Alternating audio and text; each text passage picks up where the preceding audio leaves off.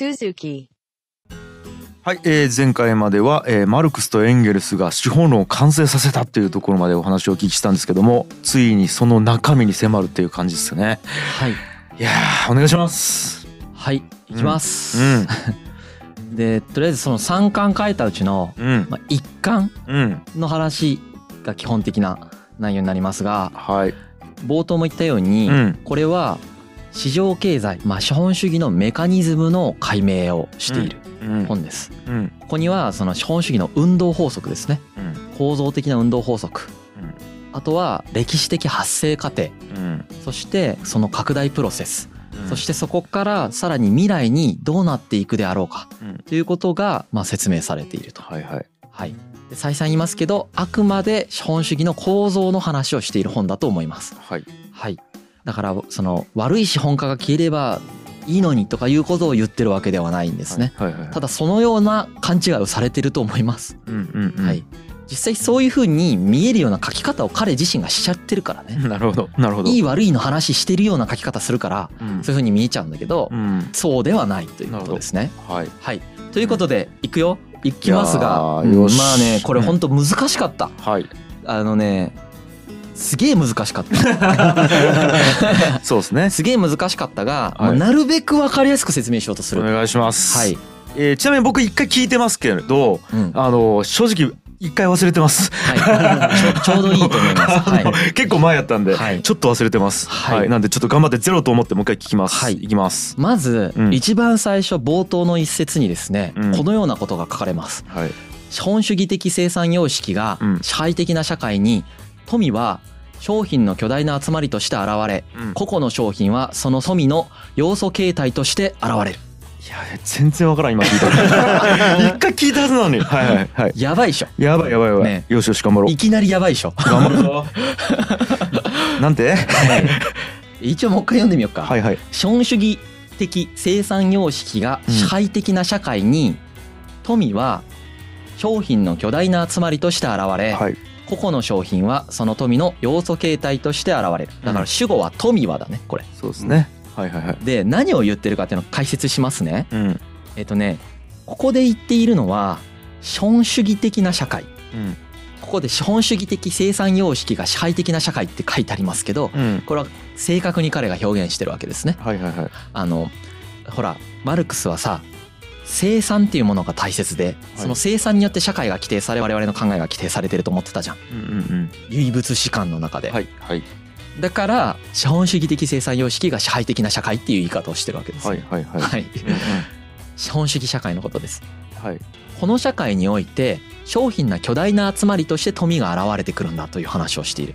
これはね、い、わゆる例えば生物学者の人がうん。生物を研究するときにうん。その細胞についてうん。研究したりだとか、あとその化学者の人が物質研究をするときにうん。分子や原子の分析をしたりしますよね、マルクスは資本主義のうん。要素形態としてうんのうん。そのまあ細胞みたいなものに当たるものを商品であると思ったここですよね。びっくりした今。肯定されたからびっくりした。ねじゃじゃじゃじゃじゃいやいや。そうって言われたから。思い出した思い出した。う。ん。そう富のうん。こう細胞に当たるものが商品でそれを今から私は述べますよと。そうですよね。で、えっ、と、まあ、僕はやっぱ資本主義を動かしてるのはお金だと思ってたんですね。だここが商品って言われて、いきなりびっくりしました。えそうですよね。ってなったいきなり意味がわからない上に、はい、そうなの？ってなるじゃないですか。なってますね。うん。え本当に？ってなるじゃないですか。ここから始まります、はい。はい。うん。で商品についてマルクスがどう考えているかさえほとんどの人が理解できないです。うん。めっちゃむずいんですよ。うんうん。でまああんまりハードル上げてもあれだけど、うん。実際ちょっとね僕たちがこれから説明するじゃん、うん。そうすると分かったような気になるんですよ。うんうん。正直。特に頭のいい人、うん。注意してほしいんだけど、うんああそういうことねって思ったりするんだけど、うんそれ大体間違ってるからああはい大体間違ってるってことね。オッケーオッケー。大体わかった。うん。オッケーオッケー。突っ込みづらいな今のすいません。すいません。そうなんんですよ、はいなんでううんって思いながら聞いてほしいんですけけど、オッケーです。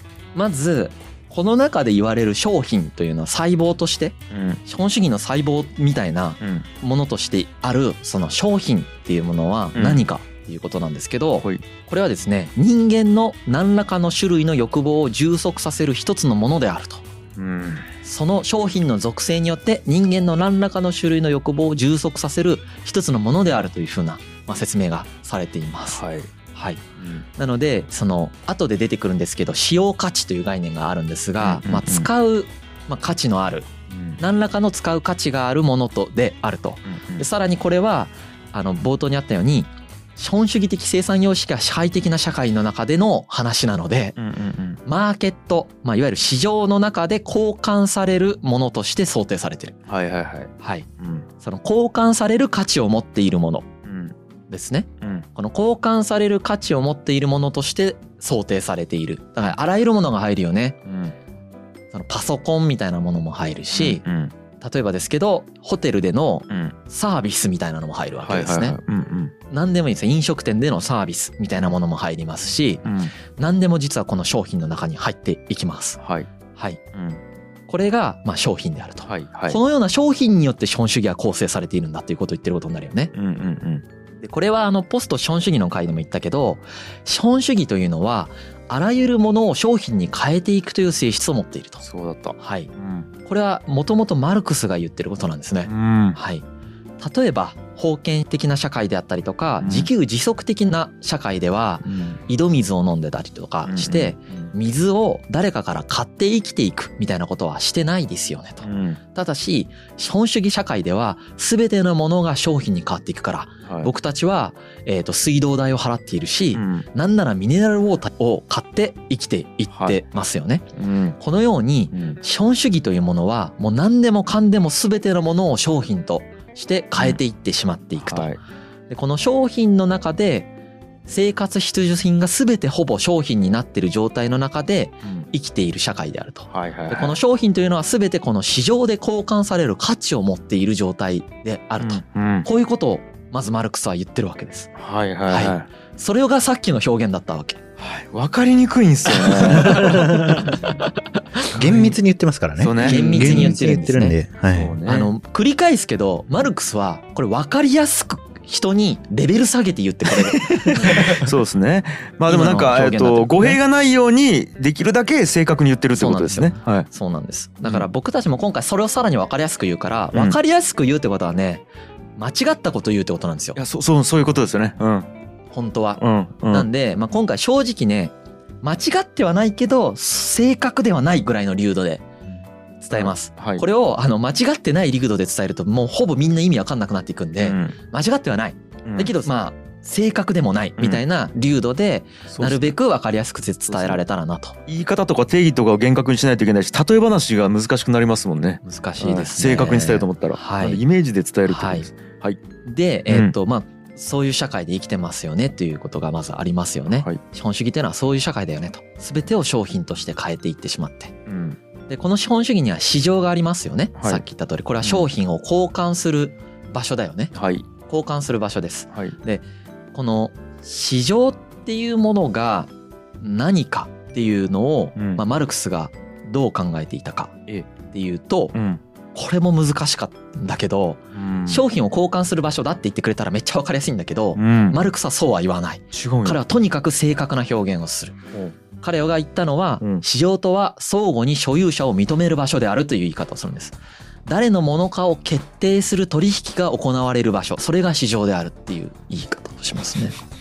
同じように聞こえますよね。所有権を確定させる場所。でもね正確に言うと確かにそうなんだよね僕たちが所有しているということがはい。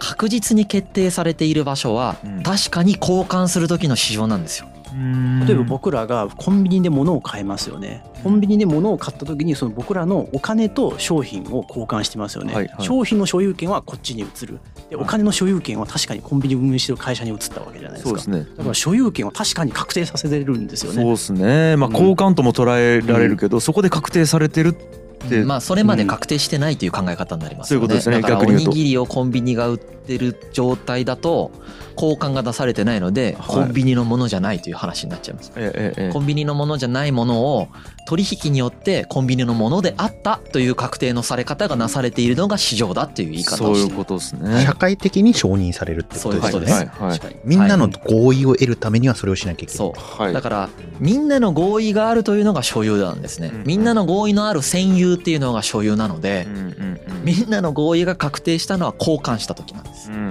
っていう考え方をマルクスはします。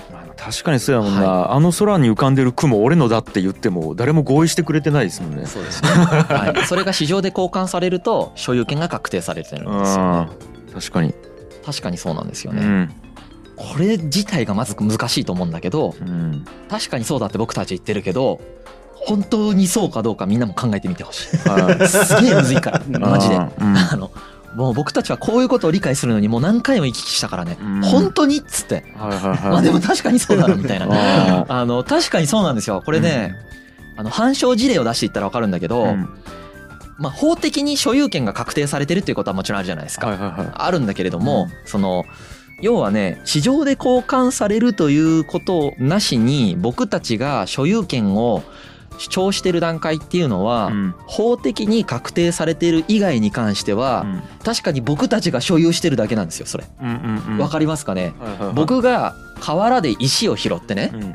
これ僕のだなって思ってるのは、うん。世間から認められてないから僕のじゃないわけまだ。うん。これを市場に出してねうん。この石を100円で樋口さんに売るよ。あ、はい。じゃあ僕買うわってなったら、うん。これ僕のものだったってことになる。そうっすよね。っていうことを言ってるわけです彼は、うんうん確かにって感じなんですようんうね、ん。交換がある意味ねその所有権の確定の一つの過程なんですよね、プロセス、ううんん。うん。市場の説明だけでこれだから。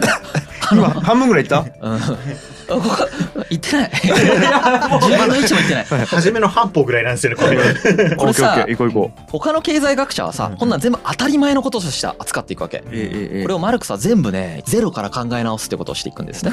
はい。でいきますね。先進みます。市場ではこの市場というものの中ではですねうん特に2つの商品が特別なものとして扱われているという彼は言います。うん。これが何かというと1つが労働力であると。はい。つまり労働力は商品であるということを言ってるわけですね。ピンとこない人もいるかもしれないうんがはい労働者は労働力を商品として市場に売っているんだということを言ってるわけですね。うんうんこの労働力はしかもあらゆるものが商品になっている資本主義の中でうん。とても特殊な商品として存在している。はい。はい。もう一つある。これはは貨幣だと言ってるんですね、はいはいはいこの貨幣と労働力というのはものすごく特殊な商品だよねはい。ってことを言ってます。じゃあストップストップ。あのはい。貨幣が商品っていうのがまずまたえっていうところですよはい、ねめちゃくちゃみんなびっくりすると思いますがね。はい。マルクスから言わせると貨幣は商品です。ですよね。ここもピンときてないな。商品の中の一つなんですね。商品を買うものって思ってますからね。はい、違うんですね、はい。はい。商品の中の一つのものです。ですね。はい、この2つの商品は他のものと全く違う性質を持ったとても特殊な商品であるということをうん。彼は言っています。うん。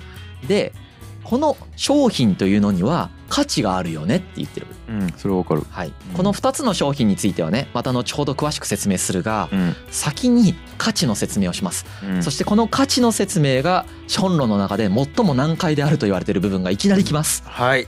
はい、はいいきなりきますが価値というものの説明をします。うん商品には価値がありますよね、うんうん。これはなんとなくわかるよね。そりゃそうでしょと。イメージではわかりまはい。すはい。僕たちもそりゃそうだよねって思いますよね。はいはい、でこの価値というものは一体何なのかということをマルクスはゼロベースで考えるわけですね。う。ん。彼は経済学を勉強しながら経済学者がそれまでに言ってたことはいや違うでしょって思ったわけ。うん。でそれを批判するための資本論を書いてそこで価値というのは経済学者が言っているようなものではないということを言うわけですね。はいはいはい。これが何かということになりますがうん。難しいですよ。えっ、とねまず商品というものには、うん。まあ、価値があるんだけれども、うん。この価値というのはうん。しっかりと考えていくと独特の2つの価値があるというふうに言えると。はい。これが同時に存在していると言えますよねというのをマルクスが言ってきます。はい、この価値というのは一つは使用価値と呼ぶと。はいはい。でクソややこしいんですがうん。もう一つがただの価値っていうんですよ。もうなんか。名前の付け方工夫しろやって。思うじゃないですかなんかもう。はい。いいですか？はい。価値には2つの価値がある。それは使用価値と価値だって言ってくるんですよ。もうなんかループしてんすよなんか。ループしてんすよ。その価値はまたみたいな感じで、は言い方変えてくれよと思うんだけい、どそう、使用価値と価値だ、はい。で使用価値はねそんなに難しくない、うんうん。これは物の有用性のこと。うん。物やサービス商品の有用性のことですね、うんうんうん。どういう役の立ち方をするかということです、うんうんうんつまり人間の欲望を満たす。どういう欲望をどういうふうに満たすかといううん。ものを、えー、と一つ目の使用価値として定義している、はい。はい、はい、この使用価値というのは、うん。実は商品以外のあらゆるものにあるっていうふうに考えてます商品以外の？あ以外にもあるんです使用価値は。え。例えば、うん。太陽にも使用価値がありますよね。僕たちにとって太陽って使用価値があるよね。確かに、暖かい。うん。作物が育つ。うん、それは役に立っている。だから使用価値があるわけです。確かに、はい。はい、市場で交換はされないが使用価値があるわけですよね。確かに、はい。で空気にもそうだよね。空気にはもう多大なる使用価値があるよね。うん。もう空気がないと生きていけないわけだからもうないと困るっていう使用価値があるわけです。太はいはいはい。陽も空気も。うんそういうものを使用価値というふうに彼は呼んでいます。うん。商品にもそういう使用価値があるよねって言ってるわけです。はい。はい。うん。もう一つあるよねって言ってるのがただの価値っていうやつですね。うんうんうん。はい。このただの価値というのは何かというとうん。市場上マーケット上での交換力。うん。交換する力としての価値があるでしょっていう話をしてますね。うん。でこの交換力っていうのはさうん。一般的に僕たちは価格だと思うじゃないですか。思ってますはい価格じゃないんだよ。すげえ難しくなってくるここら辺から。えーはいはいはいいくよなんで？うん 価値には2つある。うんどういう役の立ち方をするかという使用価値とただの価値。そして価値というのは市場での交換力である。ただこれは価格とはイコールではないんですね。はい確かにそうなんです。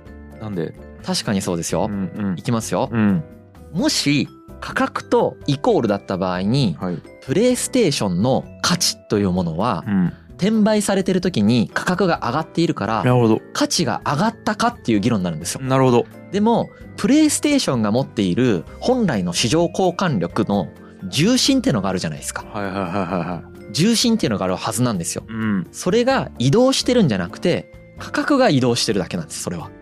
また重心っていう概念がなるほど。例えば、うん。プレイステーションをうん。ある電気屋さんでは5万5千円で売ってはいます、はいはい別の電気屋さんでは5万円で売ってます。と、うん。5000円の差がありますと。うん。で A 店で売ってるプレイステーションとうん。B 店で売ってるプレイステーションの価値が違うでしょうか。いやー並べたら一緒っすね。同じ商品でしょ？はい一緒っす。はい。価格と価値は違うんですよはいでも、はいこのプレイステーションが例えば C 店 D 店では2円ですって売られてることってまずないじゃないないですか。絶対ない。ある程度決まってるんですよ、うん。これが価値というのが価格の重心であるということの意味なんです。なるほど。大体の価値っていうのは分かってるんですよね。それはそうだ。うん。それはそう。そう。大体これにはこれぐらいの価値があるはずだっていう基準がもともとあって、うん。それに合わせて価格が決められている。でもその価格というのは、うん。その価値とはイコールではなくて、うん。セールの時には下がるしうん。めちゃくちゃ物が少ない時は上がったりしますよね、はいはいはいはい。けど価値が変わってるわけじゃないでしょと。確かにその重心は常に重心として存在してるでしょっていうふうにマルクスは考えたわけですね。それはそう。確かにそうだよね。それはそう。うん。はい。じゃあこの価値ってうん。なんだって話じゃない？どうやって決まってるんだって話になりますよね。この価値の重心というものははどのように決められているのかということをしかも社会的にどう決まっているかということをマルクスは考えていくわけです。うんなるほどはい。えっと僕もまあ一応商売やってて決めるときにうん。考えてるのはまず原材料がどんくらいかとかうん。なんですよあとは需要と供給でその曲線で交わるところみたいな感じで普通サービスで決めますよね。はい。ってことではないっていう目をしてますね。それは一般的な経済学的な視点なんですけど、はあはあはあマルクスが言ったのははそうではないと。彼が言ったのは労働量によって決まるんだっていう話をするわけです。えーどれだけ？その製品、まあうん商品を作り出すのに必要であった労働量によってその価値というものが決まる。その価値というのは価格の重心点としてあるんだと。労働量頑張って作れば作るほど上がっていくように聞こえるでしょ？はいで、まあ、この労働量によって決まるんだっていう話をするんですね。はまあ、まず一旦それを受け取ってみてください。い受け取った受け取ってみてください。はい受け取った価値が労働量によって決まる。はいでこれ言った瞬間にさうん特に、まあ、経営とかしてるとさはいや嘘やろってなるじゃないですか。需要と供給でしょってなるじゃないですか。絶対そう思う絶対そう思うじゃん。はい僕も思った。は僕も思っていはこのマルクスの資本論をもっと勉強してみたら、はいうん確かにそうかもってなったんですよ。本当に？ここまでみんなに説明したい。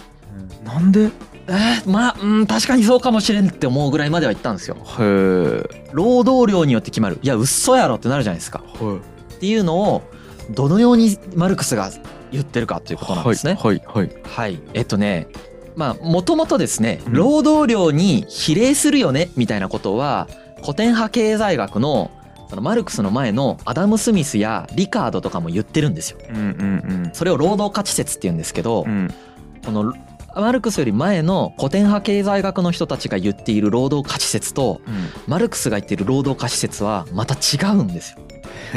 これがまたねかさらに理解を難しくしていくんですよ。えっとね余計混乱するかもしれないが、うん。労働価値説についてちょっと喋るとえリカードの労働価値説やアダム・スミスの労働価値説っていうのえはうん。労働がね区益だよねと。区域うんつまり犠牲を払ってる。つまり働いてる人がまあ頑張ってそうですね。いやいや働いてはい。作ってますよねと。はい。はい。だからその嫌だった分それって価値に反映されるはずだよねっていう。はい。その諸個人の意識のあり方からうん。労働には価値があるという説明をするんですよ。う。んうんうん。しかしこの説明で説明できないことが出てくるんですね。うん。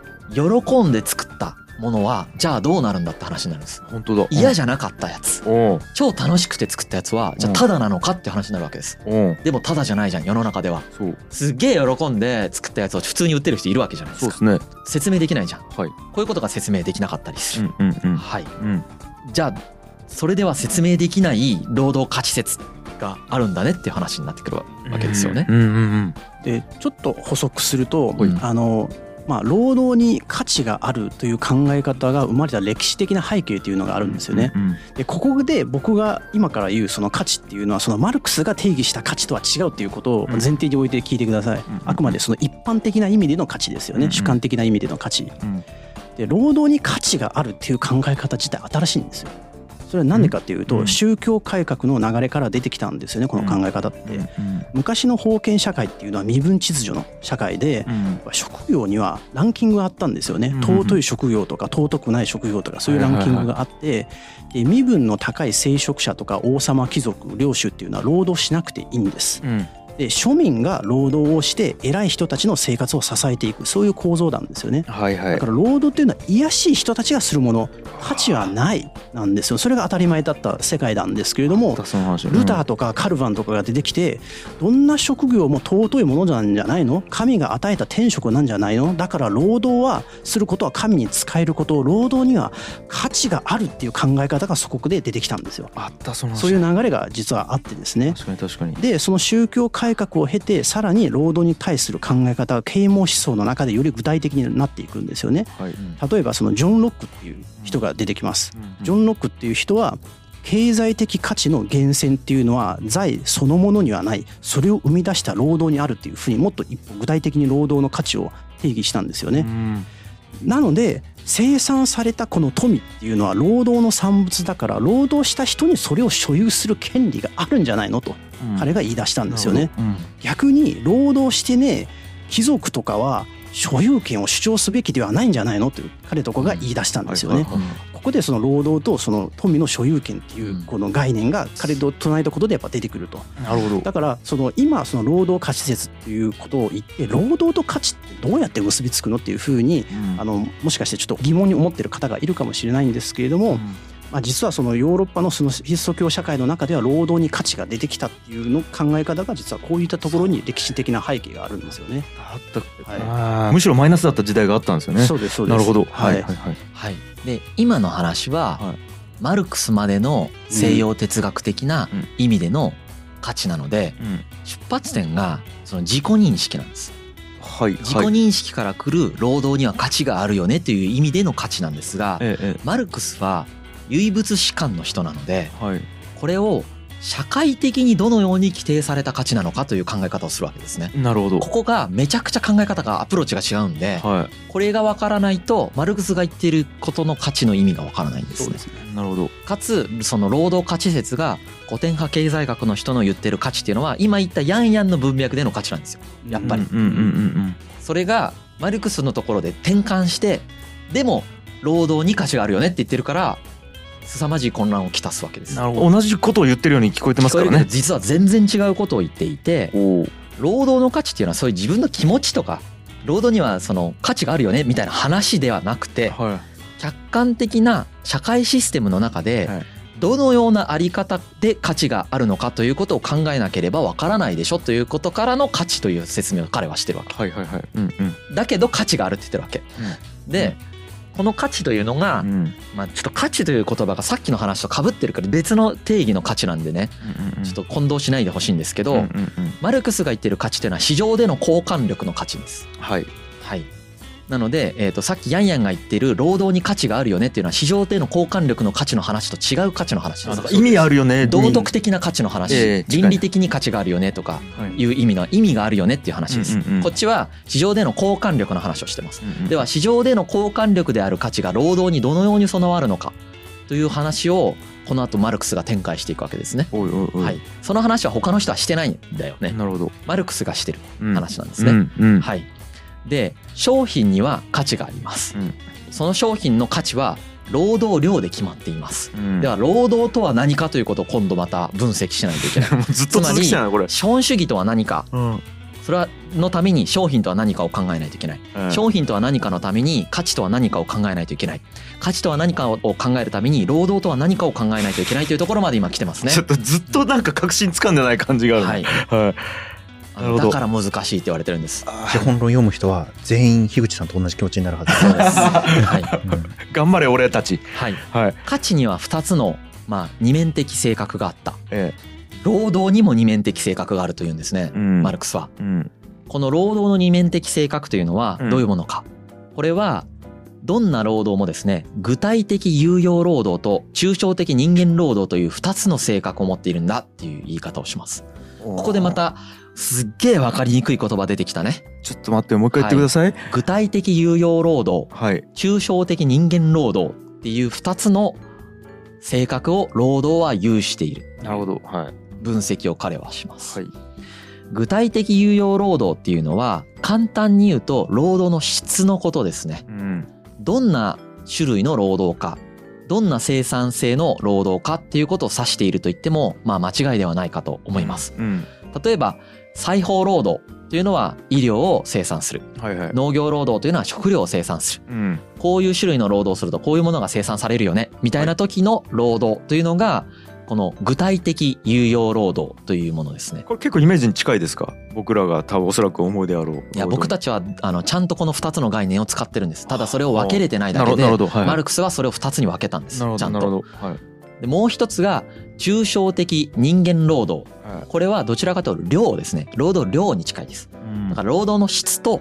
量っていう分かれ方にしてるっていうのは正確ではないけどとりあえずそのように理解しないとこの後もう意味が分かんないんでうん。一回そう理解した方がいいかなってやつですね。わかりました。はい。うん。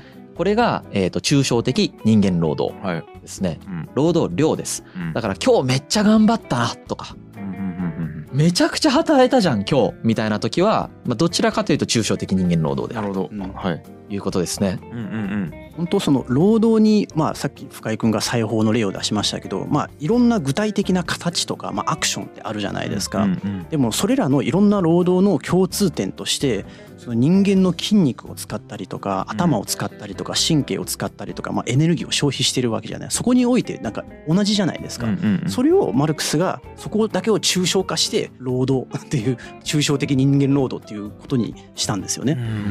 まあ、質をおしなべて、はいはいはい。均一化させていった状態でなるほど。量的に抽出して人間、抽象的人間労働って言ってるんですよ。でこの具体的有用労働と抽象的人間労働の2つの側面があるうちうん価値というのは労働量が決めると言ってたと言いましたよね。うんうんこの抽象的人間労働量によって商品の価値というものは決まるんだっていうことをマルクスは言うわけです。えーだからめっちゃ頑張ったなーがいっぱい詰まってるものは価値が高くなるってそういうことです。言ってるんですね。はい。具体的有用労働は関係ないんですよ。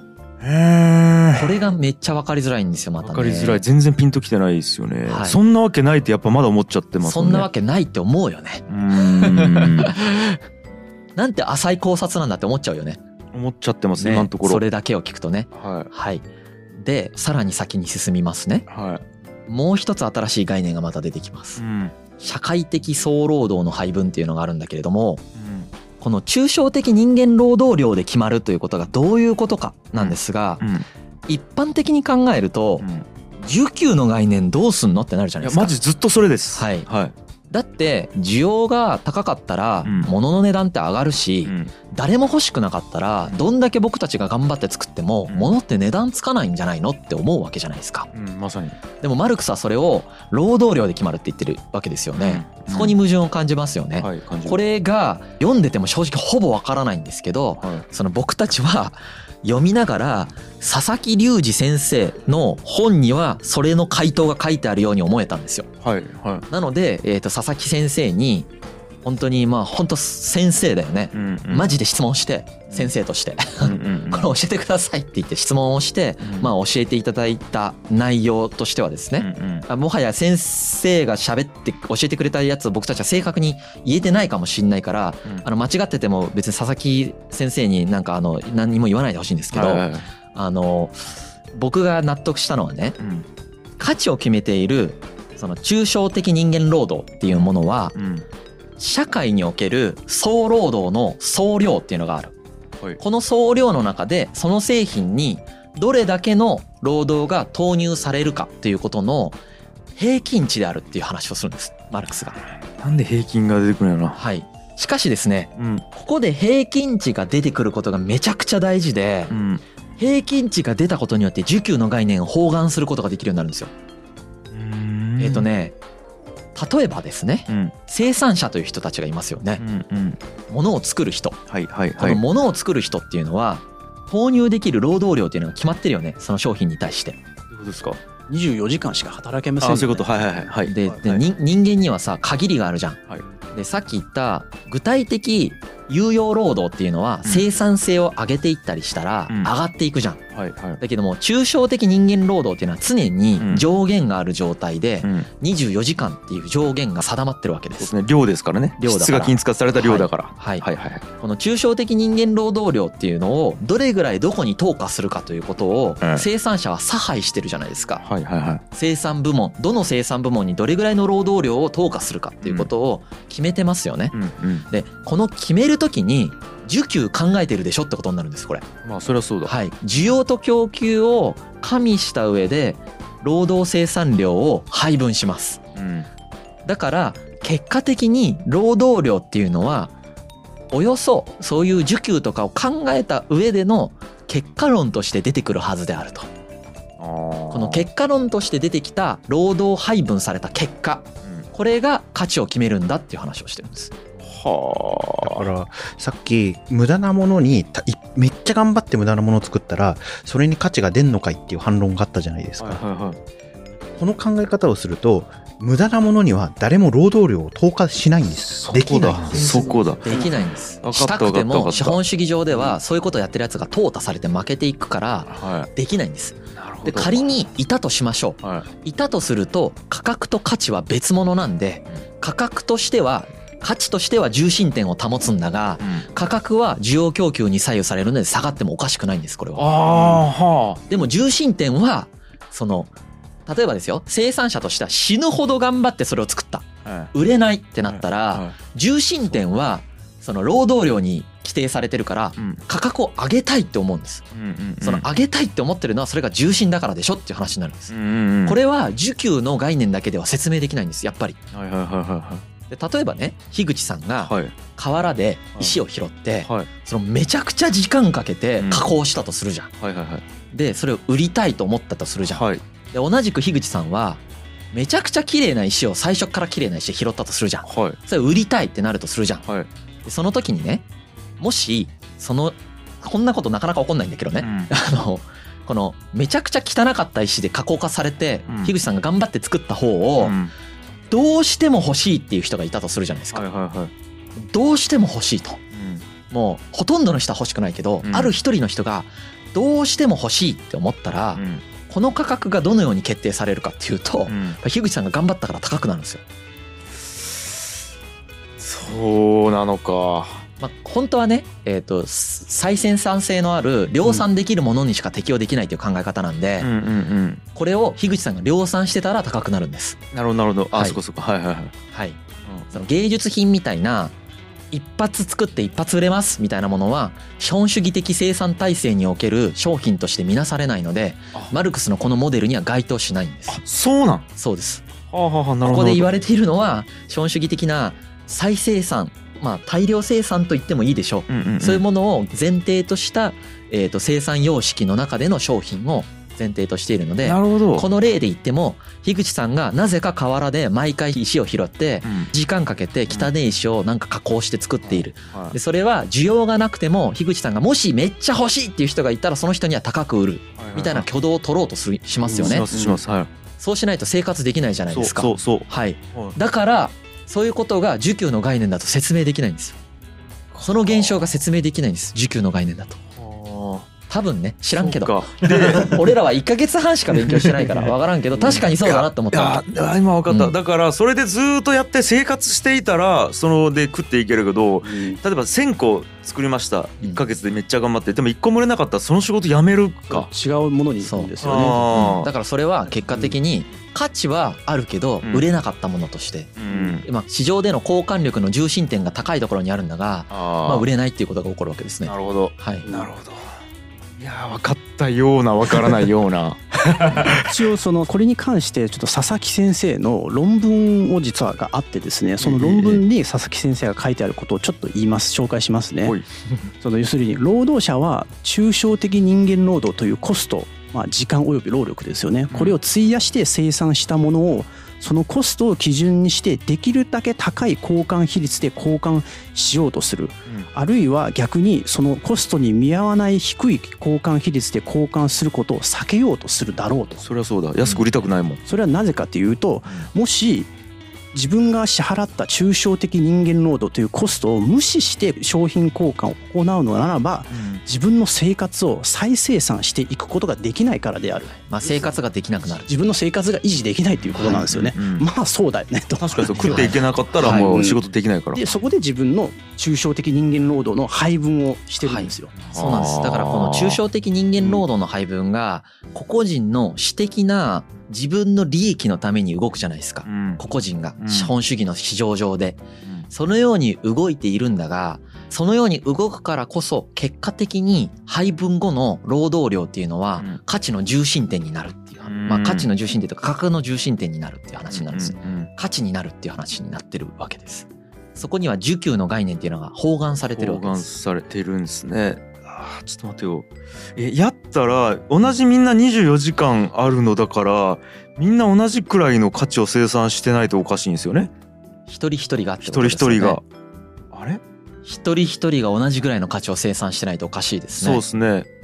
だからだから共産主義になるんでしょうね。ああなるほどそれを平均すると共産主義になるのかな？一人一人が同じような価値を生産している。まあ、労働時間がね、実際にはバラバラだから8時間の人もいれば10時間の人もいれば15時間の人もいれば24時間売ってる人はあんまいないから、バラバラなんだけれども、うん。まあ、同じだけ価値を生産しているのに、分配がおかしいっていうのは確かにそうかもしれないなっていう話はこの後出てきます。なるほど、そうかうん。そうまあ、あか、とは、うん。えっ、とそのこの当時は労働者が全員同じようなすっごい低い勢いで働かされてる時代なんで、このモデルの中にそのような言及が出てきていないんだけれども、はいはいはいえー、とマルクスがそういうことを無視しているわけでも分かってないわけでもなくてうん。マルクスはですね労働の強度っていう概念を持ってるんですよね。京都、うん。それは要はその同じ労働をしているのになんかめっちゃ頑張ってるみたいな状態です、うん。同じ時間を使ってるけどめちゃくちゃ頑張ってるよねみたいなな状態。うん。多分その同じ労働時間を使っているのに給与が高い人っていうのは強度が高いみたいな説明で多分クリアされるんだろうと思います。なるほど。彼の中では。強度というのは密度みたいなものと捉えていいですか？一旦、まあそういうことです一旦そう捉えていいですか？あの労働の密度だと思われますね。集中力とか密度とかそういうもの、まあ、そういうものが高いからその人は、えー、と給料が高い。なるほどまあ、言えるっていうことも説明できるんじゃないかなと思います。多分はい、はい。うん、まあ、こういう質問に答えられるほど資本論は読み込めてないと思うんだよね。なるほど。だけどまあ自分が読む限りはそんな感じだよね。はい。うん。うん、ここまででうん、大丈夫か？いやーまあでも辿っていけばえっ、と多分反論はいろいろ思いつく人もいると思うんですけど一応意味はわかると思いますよ。うん。はい僕は意味は分かってますざっくりねはいおさらいするとね、は資本主義というのはまあ商品の集まりのような富の現れ方がしているとい。はい、でこの商品っていうのはうん市場上で交換される使用価値を持ったものであると。うんはい。使用価値っていうのはまあ改めて言いますけどどういう役に立つかということです。うんはい。市場上で交換される使用価値を持ったものであると。うんで同時に交換力としての価値というものも持っていると。はいはいはい。でこの価値というものは労働量によって決まっているんだと。はいでこの労働量っていうのは抽象的人間労働と呼ばれる具体的有用労働ではないものであるってことですね。はいはい抽象的人間労働っていうその労働量ですよね。はいはいはい労働量であると。この労働量によって決まっている。うんでこの労働量に決まっているのはなぜかというとその私的利益に基づく労働力の差配というのが必ず行われているはずだと。うんうんこの差配が行われている時に需給の概念も含むしうん。その差配がなるべく市場上で有利に交換するということをしないといけないわけです。はいはいはい。うん。その有利に交換できなければその人の生活つまり労働の再生産というものができないので、うんうんうん。えー、と必ずそのように行われると。でそのようなものに基づいて行われた結果の、えー労働量っていうものはうん。価値を反映するっていううん話なんですよ。うんうんうんうんいやー分かった気がする。言ってることは分かります、はい。はい。ピンときてるかどうかはちょっと判断できないけど。はい。言ってることは分かります。はいれぐらいかな。でもこの説明多分60点ぐらいなんじゃないかなと思うけどね。う。ん。まあでもまあまあまうん。あ、うん。まあ、ここまでがはい。その労働の二面性までの説明。はいはいはい。そしてなぜ労働が労働量が価値を決めているかの説明ですね。えええはい、この台本を書くためにどれぐらい本を読んだかっていうのをえですねそれって我々がえ抽象的人間労働でいうと結構あるんですか？投入されて投入ます。されてるんですか、はい。投入されてます。この台本と番組には価値があります。えそれって使用価値ですか？それか価値ですか？価値です。でもね価格がねついてないんです。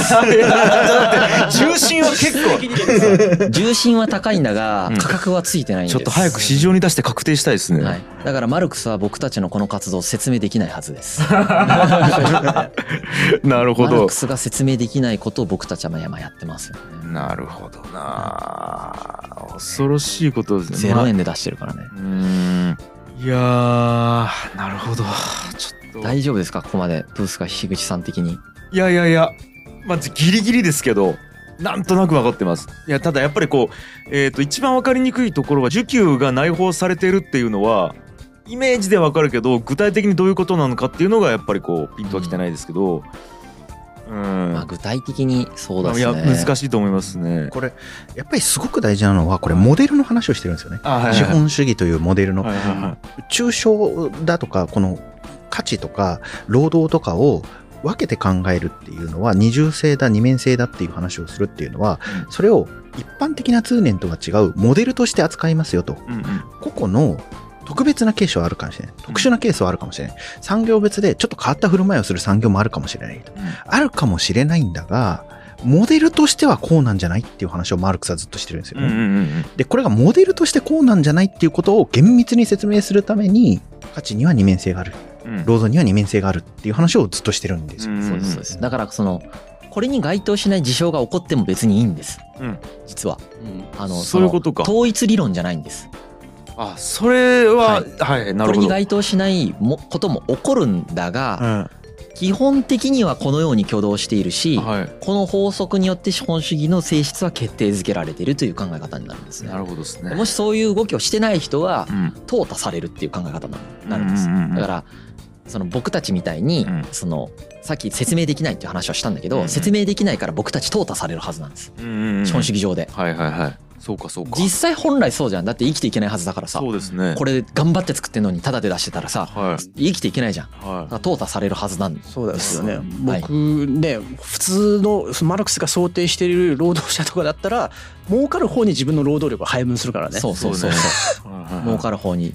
で僕とかだったらコンサルしてた方が年収圧倒的に高くなるからはそのデータベースとか作らずにコンサルするはずなんですよ。いうん。うんって思ったんですね。うんうん最近だからマジ謎の挙動が多分マルクスから見ても起こってる状態なんじゃないでかなと思うんですけどね。うん。なんか原理原則から外れてると見えてるかもしれないですね。うんうんうんまあ、いずれにせよですね、まはい。あ、そのそういうモデルについての説明をされてるというふうに理解すればいいかなと思いますし、なるほど。まあ、僕もモデルとしてそうかもって思ってます。うん。確かにって感じもします、そうですね。ままあまあまあなんか確かにって僕はなんか確かにかなぐらいですね。まあまあまあちょっと経済学の勉強マジで相当やった人とかだとまあここがこうやってこうやって違うんじゃないみたいな話が多分できる感じだと思うんですよね。うんなるほどですね。これ今の僕たちが言ったことに対して。まだけど前半の3分の1ぐらいなんであまだ？この この後もう一つ特別な商品っていう話をした労働力ともう一つ貨幣の話をしないとこの話がもうちょっとクリアになってこないのかなって僕も思うんです、ね、なるほど。そう貨幣についてはまだ全然何も言ってないですね。うん。なんで次回ちょっとそのじゃあ貨幣は何なのかという話をします。はい。はい。わかりました。いやーちょっとじゃあ分かった気にならずにもう一回フラットにはい。聞いていきたいと思います。ありがとうございました。はいはい G. Kaye Suzuku.